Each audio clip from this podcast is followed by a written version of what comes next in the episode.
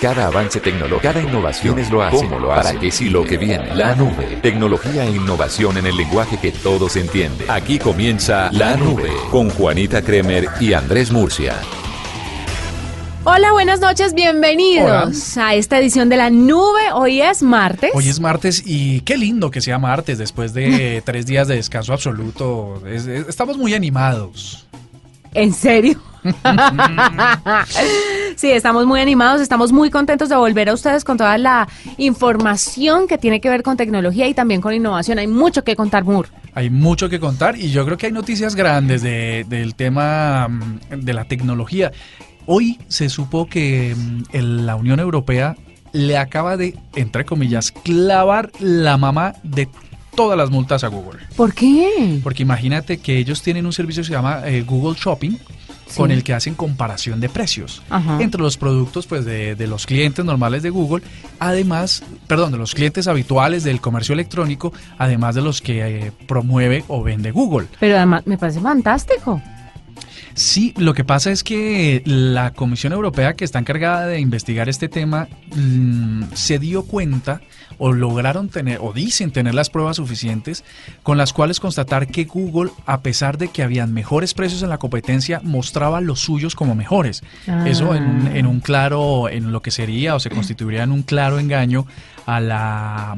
Publicidad engañosa que llaman. Sí, al cliente, porque si al final te dicen tengo dos productos, el A y el B, y el más barato es el B, pero resulta que es el A, pero en la pero Sabe, ¿sabe cuál es el problema que yo veo ahí? Que Google, Google está abarcando muchas cosas, ¿no? Entonces, de una u otra forma, entra en una competencia desleal.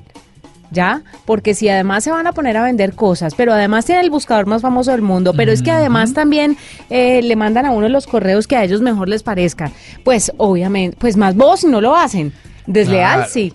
Sí, lo, lo que pasa es que yo Pero pongamos que, usted es el dueño del, del, letrero de Google. Sí. Usted no haría eso. Sí, y lo que sabes que lo que pasa, yo creo que es una, un asunto muy difícil de manejar porque es que son ellos son la, el, el proveedor dominante Hmm. ¿no? Digamos que son demasiado grandes, no hay nadie que pueda estar siquiera cerquita a, sus talones, entonces es, es, para ellos es muy difícil. Cualquier acción que emprendan, pues todas las autoridades podrían catalogarla como una como una mala competencia. Sin embargo, de probarse esto, pues podría ser, se podría llegar a ser la multa más importante en toda la Unión Europea a una compañía. Esta podría llegar a 2.420 millones de euros. Esto es todo el dinero del mundo. Y eh, en el pasado había una multa como de 1.500 millones, pero se le aplicó a, 5 o 6 empresas. Esta vez va solo para ellos. Tienen 90 días para... Eh, tienen 90 días para apelar esta decisión. Eh, si no lo hacen en ese tiempo, pues seguramente se van a incurrir en una multa mayor, que sería equivalente al 5% de sus ingresos netos. Eh, en, Europa. Así que esto es una, una, cosa que seguramente está prestando mucha atención. No sabemos cómo se comportó en bolsa, no, no lo hemos revisado últimamente, pero seguro es una, es una cosa con un impacto bastante, bastante alto. Esto lo que también significa, ah, y de cara a nuestros oyentes, para bajar esta noticia y aterrizarla al día a día, Juani, es decirles que cuando hagan compras, verifiquen ustedes mismos y hagan las comparaciones ustedes mismos sobre los, sobre los comercios electrónicos donde quieren adquirir un producto. Comercios electrónicos hay en todas partes. Esto ya se globalizó. Digamos que lo que queda ahora es que si usted, por ejemplo, va a comprar un dron, tengo un amigo, cordial saludo para un señor Gabriel, ¿De las houses? De las houses, que está adquiriendo un dron. Entonces, por ejemplo, él hizo toda la revisión en muchos portales. Ahí lo muchos portales. No, no, no él se tomó el trabajo de revisar en muchos portales hasta, hasta que encontró que, por ejemplo, es solo un ejemplo, en Amazon definitivamente estaba más Le salía más barato. Pero lo que pasa es que uno que utiliza la tecnología, pues de verdad esperaría que fuera transparente todo lo que le están vendiendo a través de ella, ¿no? Entonces es que es un proceso largo el ponerse a comparar en un lado, en el otro, en el otro, pero igual sale mucho más económico en tiempo y en plata hacerlo a través de Internet que usted ponerse a ir de un almacén a otro como lo hacían antes las personas. Ir a cotizar Ir a cotizar en varias partes, sí, es mejor. Echarla, echar, pero, sabes que eso es unida a la familia, porque echaba uno pata, eh, uno le gorreaba a los papás helado y lo demás. ¿Pero en qué época, cariño? Sí, cuando uno, iba a caminar. No, pero usted no tenía el poder adquisitivo de hacer eso. Ahora de adulto, digo yo, trabajando con todas las ocupaciones del día a día. Es cierto. Pues vale la pena echarse pues la revisadita en todos los, eh, todas las páginas como dice Murcia y como dice el señor de las houses. Ahí sí como dice el dicho, antes de comprar, consulte. Es verdad.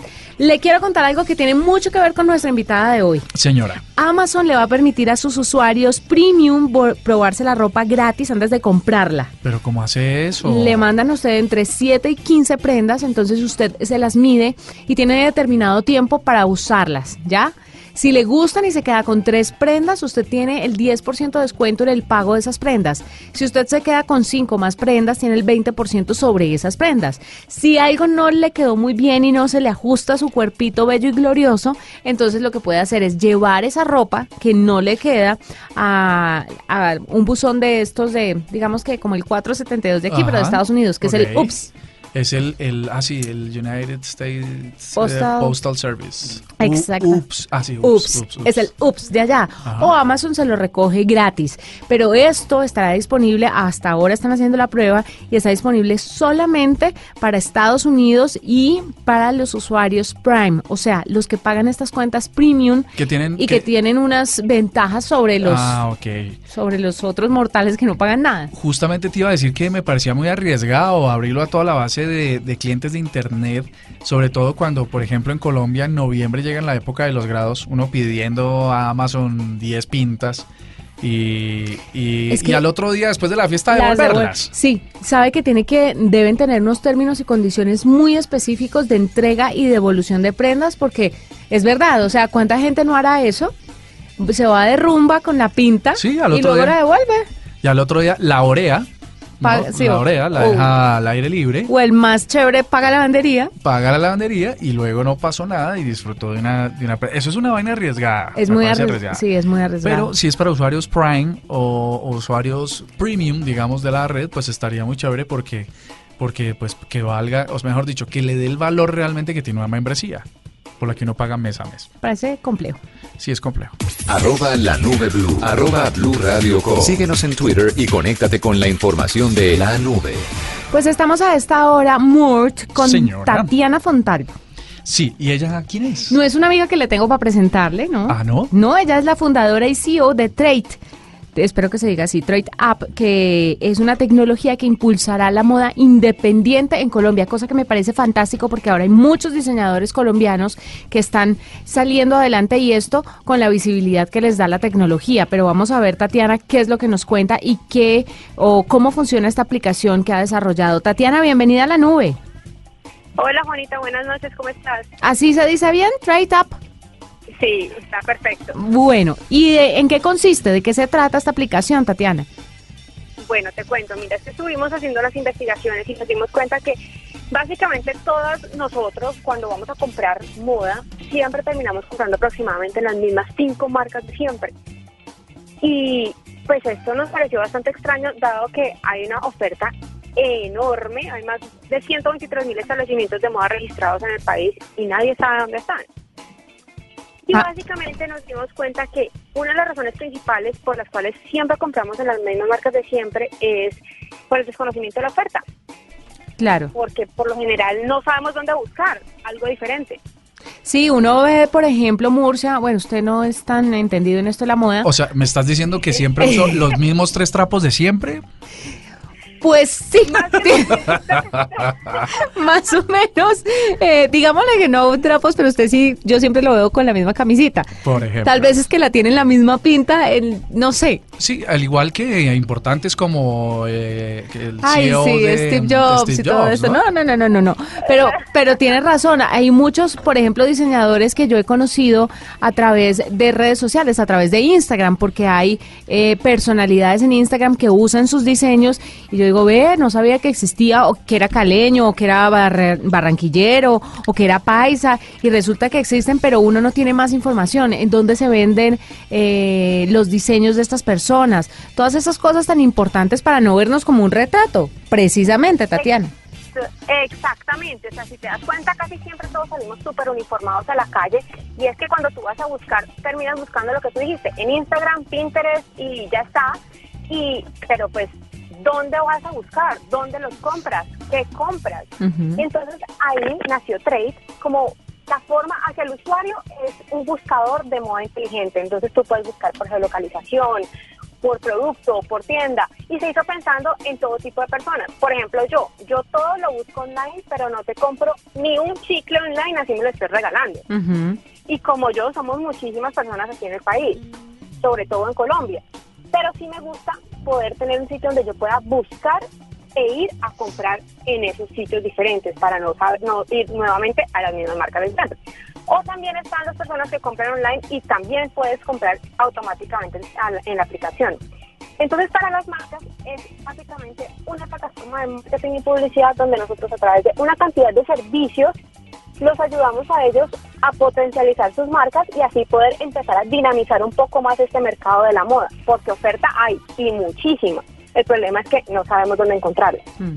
Hay una cosa, Tatiana, que pues a los, los que nos gusta comprar ropa por internet y la cosa, eh, lo, estaba, estaba mintiendo Juanita cuando dice que yo me parezco a una foto. Ay, mentira, Murcia, era para dar un ejemplo. Entonces, este, lo, lo, lo fregado de esto es que uno quiera siempre probarse la ropa. ¿Hay alguna manera tecnológica, es eh, decir, como que quede realmente a la medida y uno no quede mal? En mi caso, por ejemplo, no he podido comprender esa cosa de fit regular o la otra, no sé cómo se llama, straight o algo así. Y entonces siempre uno compra la camisa que no le sirve. Entonces, la tecnología a partir de, de TradeUp, ¿hay alguna, alguna funcionalidad que le permita a uno tener la confianza de que lo que está comprando le sirva, le quede bueno? Sí, digamos que en este momento la plataforma que está al aire es una plataforma beta, funciona, pero todavía no está con todos los desarrollos nuevos. Más o menos en cuatro meses ya sale el desarrollo total, donde incluso vas a tener una tecnología donde tú vas a poderte tomar una foto y te va a poder decir más o menos qué talla eres, cuál es tu forma y, así sucesivamente de las marcas que tenemos dentro de la aplicación. Ten en cuenta que las marcas que tenemos en la aplicación son completamente independientes. No vas a encontrar marcas grandes, sino son, digamos, diseños y marcas y diseñadores que apenas están empezando. Oye, está de moda eh, ver un poco las personas. ¿Es posible que uno pueda a través de, la aplicación pedir que se desarrolle una pieza o un, eh, un, diseño o algo de acuerdo a la medida? Lo digo porque hay una amiga que ve en Instagram un diseño y ella misma empieza como a tratar de imitarlo, como a tratar de ajustarlo. ¿Es posible que uno pueda enviar a, cosas a la medida o en demanda? Sí, varios de nuestros diseñadores, como te digo, como son independientes no producen en masa. Y muchos tienen algunos tienen digamos su catálogo inicial pero no está disponible para la compra inmediata sino que lo que hacen es más o menos muestran el trabajo del diseñador y lo y tú puedes contactarlo y pedir que te hagan lo que tú necesites es, fantástico. Mire, mi esposo, por ejemplo, conoció a través de Facebook porque alguien utilizó ese servicio. Eh, son un par de niñas que tienen una empresa para hacer camisas de hombre, pero a la medida. Entonces usted las contacta a través de WhatsApp, usted puede ver todo a través de, sus redes sociales, las contacta, ellas van a su casa, les toman las medidas a los hombres, además le llevan una muestra de telas grandísima y le dicen, bueno, entonces tú cómo quieres la, la, camisa y le explican lo que usted no entiende, cuál es la fit, cuál es la ceñidita, cuál es la más soldadita, le explican todo eso y entonces van sacándole la camisa a la medida, luego se la mandan a vuelta de correo y listo, usted la paga y ya. Es una es un servicio colombiano netamente, las camisas quedan muy bien hechas, de muy buena calidad, pero la gente no lo conoce. Y además los hombres son pocos amigos, me dirá Tatiana si sí o no, de ir a medirse cosas. O sea, no con la frecuencia la que lo hacemos las mujeres. Las mujeres podemos irnos de parche a medir ropa. Sí, sí. Los hombres Miranda. no. Lo, popularmente llamado Miranda. Exacto. Los hombres no, son es un mercado muy difícil para venderle, ¿no, Tatiana? Sí, de hecho, en la aplicación apenas estamos eh, teniendo marcas de hombre porque es un mercado que si bien hay muchísima oferta, el hombre todavía ah, como que no se lanza a a comprar y a, o sea, a tener esa experiencia como tal que tienen las mujeres. Claro que eso cada vez está cambiando más y más y más porque cada vez los hombres estamos viendo muchísimo más vanidosos. Y servicios como este que tú estás diciendo del tema de las camisas es precisamente lo que nosotros estamos queriendo hacer. Tener este tipo de marcas que, tan, tienen una oferta completamente diferente, completamente personalizada, haciendo que en mi concepto, el tema del lujo ya no son las marcas enormes, sino al contrario, estas marcas pequeñas. ¿Por qué? Porque el lujo tiene ciertos códigos. Uno de ellos es el tema de la personalización y la exclusividad. Estos diseñadores te ofrecen eso porque como no diseñan y producen en masa, tú empiezas a tener tus cosas para ti. No vas a salir de la calle y encontrarte 20 mil personas con la misma ropa. Bueno, ¿en qué ciudades están ustedes disponibles? ¿Con cuántos diseñadores? diseñadores? ¿Y cómo hace un diseñador o una, un pequeño almacén para ser parte de la aplicación? Bueno, nosotros en este momento estamos operando en Cali y en Bogotá y acabamos de abrir Medellín. De hecho, tenemos nuestro primer evento en Medellín la semana del 8 al 16, donde vamos a tener una pop-up store eh, itinerante en el Club Campestre, donde vamos a mostrar algunas de las marcas que tenemos y dar como el, lanzamiento oficial de la operación en Medellín. Tenemos aproximadamente 65 marcas ya vinculadas en cinco meses de operación que llevamos. Fantástico. y, sí, no, y si digamos una marca quiere ser parte de tres, solamente es que nos envíen un correo a info.com y nosotros nos ponemos en contacto y ya les contamos cómo es todo el proceso. Bueno, eso está chévere porque es eh, una manera de como que sea un centro comercial de la moda. O es difícil hoy ir a un centro comercial y encontrar todas las marcas y todas las posibilidades. A veces uno termina comprando lo que le toca, no exactamente lo que quiere, porque no hay la suficiente oferta en el mismo lugar. Y la movilidad no hace que uno quiera ir a muchos lugares a comprar ropa. o, usted se, o usted se quiere ver diferente, simplemente es que póngase a pensar, sobre todo las mujeres, porque a ustedes les vale hongo, pero las mujeres cuando salimos o vamos al trabajo tenemos la misma camisa, créame que es de verdad es un conflicto. por ejemplo, no, por ejemplo, Flavia y yo tenemos la misma camisa y cuando nos la vamos a poner nos tenemos que escribir. Ey, no te pongas la camisa que tenemos las dos, porque en serio, una vez vinimos, pero como una orquesta, listas para ir a tocar. Qué oso, de verdad. En fin, Tatiana, gracias por estar con nosotros y qué buena iniciativa. ¿Está disponible para todos los sistemas operativos? Todos los sistemas operativos, ya está disponible. Los invito a que se metan en este cuento de la moda independiente que de verdad apoyar el, diseño y el talento colombiano es o sea, funciona y tienen cosas increíbles para ustedes. Estás escuchando La Nube en Blue Radio y bluradio.com. La nueva alternativa. Tengo varias preguntas para hacerle. Señora, la primera. ¿A usted le gustaba ir al colegio? ¿Le parecía chévere? ¿Lo trataban bien? ¿Sufrió de bullying? Mm, yo creo que lo que pasa es que cambié muchas veces de colegio y yo creo que en décimo y once sí quise ir al colegio porque ya no era el que se la montaban, sino era el que iba a pasar la vía. ¿Usted, eh, su abuelita, sus abuelitos, eh, le dio alguna vez algún regalo que haya sido significativo para usted? Significativo. Mm, mi abuelo cuando yo tenía 13 años me dejó manejar su carro. ¿Y ese fue el regalo? Sí, significativo total. ¿Y de pronto no le dieron plática? Sí, él siempre daba billete. Pero billete, ¿cuánto? ¿Cuánto es lo máximo que le ha dado el abuelito o la abuelita? Uy, no, pero es que en la época, imagínate, esa época, ¿cuánta plata pudo haber sido? No sé, como 100 mil pesos, 50 mil pesos de la época. Ahora eso, no sé, un millón. ¿Un millón de pesos? Sí. ¡Upa! No sé, estoy echando números así al madrazo.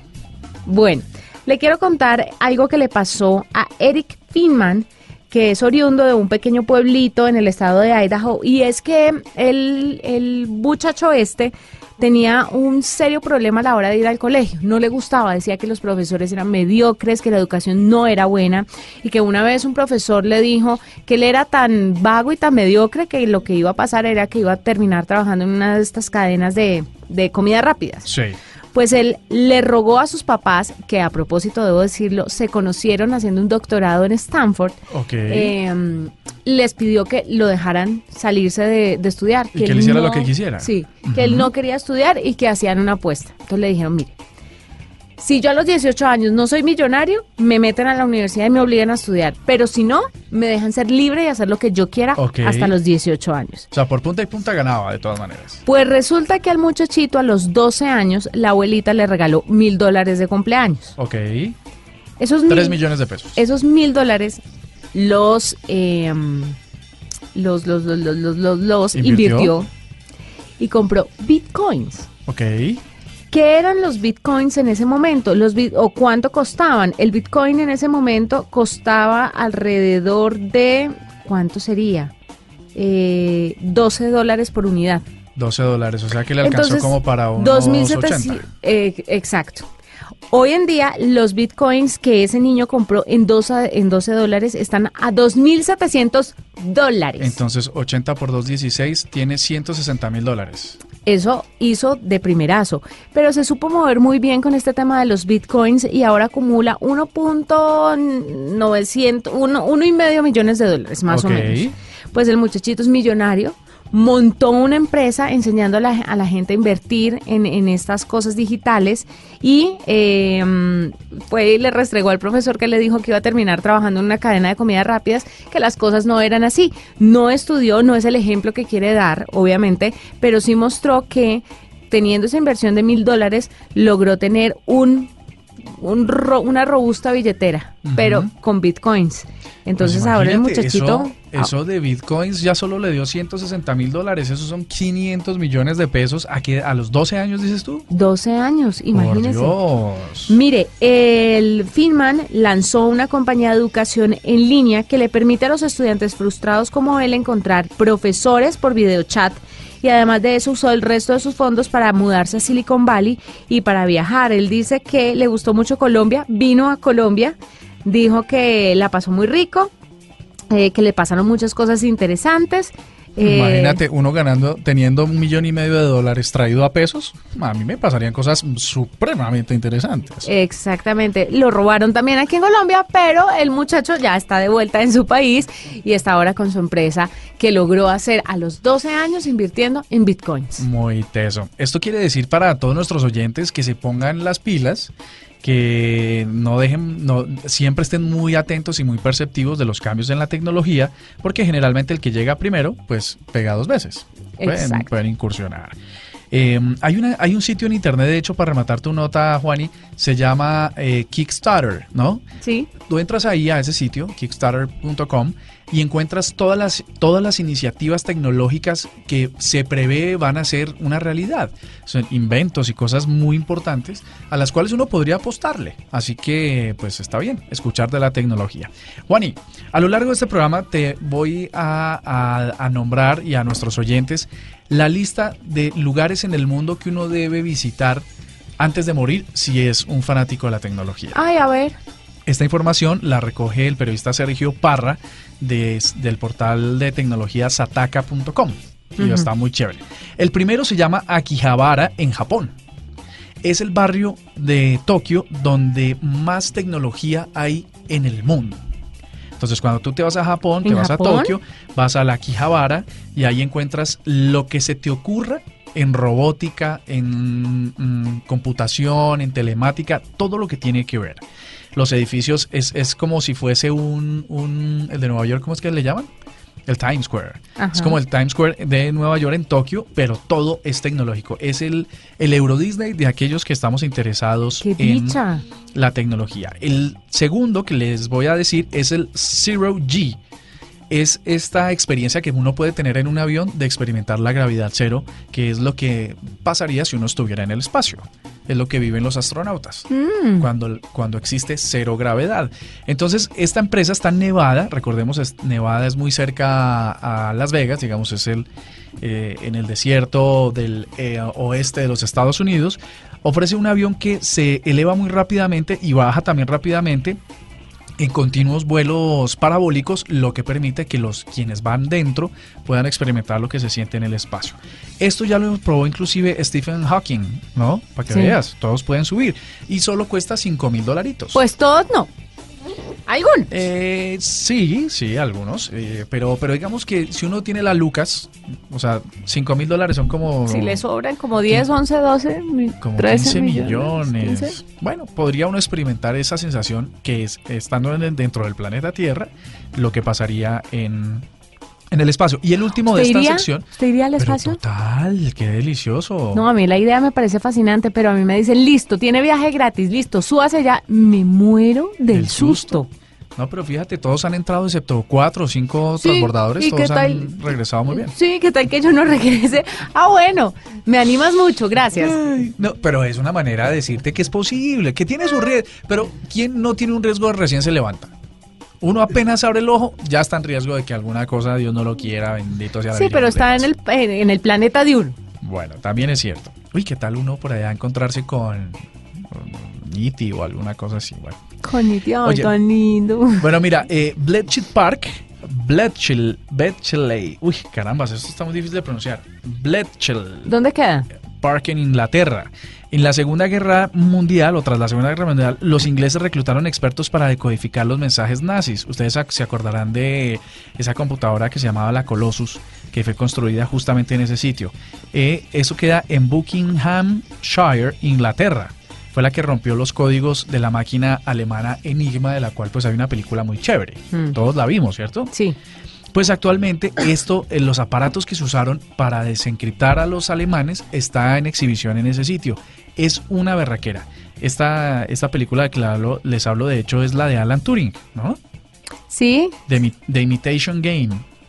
Sí, sí, sí. el hombre que homosexual que le hicieron castración química por el asunto este, pues por ser homosexual obviamente, porque la época era bastante reservada. Era bastante difícil eh, decir, además es muy coherente, sí, yo soy homosexual, ¿y qué podemos hacer? No, pero es que además él buscó casar, pues según la película buscó casarse. Sí, todo como tiene que ser, legal, pero, entonces... No, buscó casarse con una mujer, pero lo descubrieron.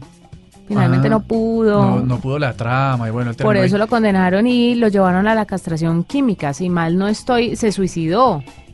Mi, mi mamá, la reina Isabel, en estos días hizo, en estos días no, tal vez hace como un par de años, levantó todos los archivos acerca de, de lo que pasó con esta máquina, la Colossus, que fue diseñada eh, por este señor, Alan Turing, y al contrario, le dieron todos los honores de un héroe de guerra, porque eso permitió que la Segunda Guerra Mundial llegara a su fin y que Alemania finalmente fuese derrotada. A lo largo del programa seguimos hablando de estos lugares, Juan. Mire, tal vez continúe contándome a lo largo del programa de mañana. Porque es que hoy ya se nos acabó el tiempo, lo siento mucho. Pero ¿cómo así? Ya pasó media hora. Imagínese, es que tenemos muy poquito tiempo, esto hay que pelearlo. Hay que pelearlo con el jefe. Más tecnología en el lenguaje sencillo que todos quieren. Mañana, mañana, guárdemelo hoy, mañana. Hasta aquí la nube. Los avances en tecnología e innovación de las próximas horas estarán en nuestra próxima emisión. La nube. Tecnología e innovación en el lenguaje que todos entienden. La nube por Blue Radio y bluradio.com. La nueva alternativa.